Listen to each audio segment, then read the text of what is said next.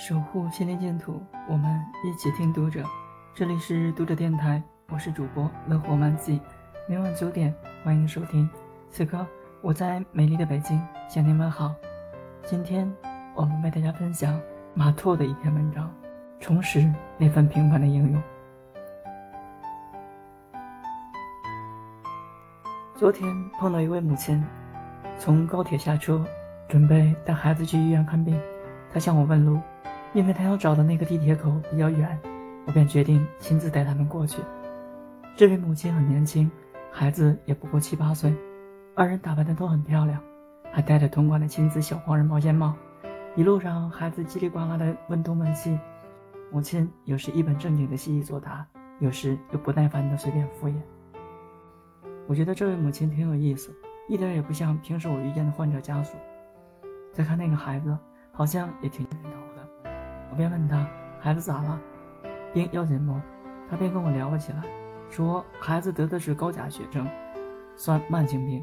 我也不通医术，随口宽慰他说：“孩子嘛，身体弱就多让他休息。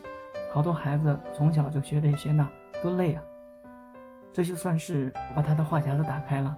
他告诉我，他身边计划太多了，搞得他怀孕时就严阵以待。他家孩子刚出生时就开始学游泳。孩子快上小学时，他给孩子报了幼小衔接班和各种课外辅导班。一到周末，夫妻俩就带着孩子马不停蹄地到处跑，直到孩子被查出了这种病，一切才开始改变。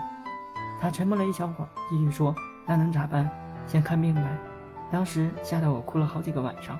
后来我发现好像也没啥，就是挺磨人的。他得了这个病之后，我就一门心思想着把他的身体养好，学什么练什么反而不重要了。有健康的身心就足够了。我听了之后很受触动。也许一位母亲最珍贵的成长，就是明白了孩子并不是被自己定义的作品，也不是在某种条件下才能铸就的成功。其本质对我们来说，仅仅是一个需要长长久久、可触可及的存在。归根结底，生命即所有。然而，没有抵达过失去边缘的人，其实很难明白这个道理。就像很多曾经。踌躇满志的人，大病一场之后，忽然就懂得了停下脚步，去看看日出，闻闻花香，和亲近的人聊聊天，远离那些尘世的喧嚣。病痛与消逝，有时候反而会让我们重拾那份与生俱来的最平凡的英勇。读者电台今天的节目就为大家分享到这里，更多收听敬请关注。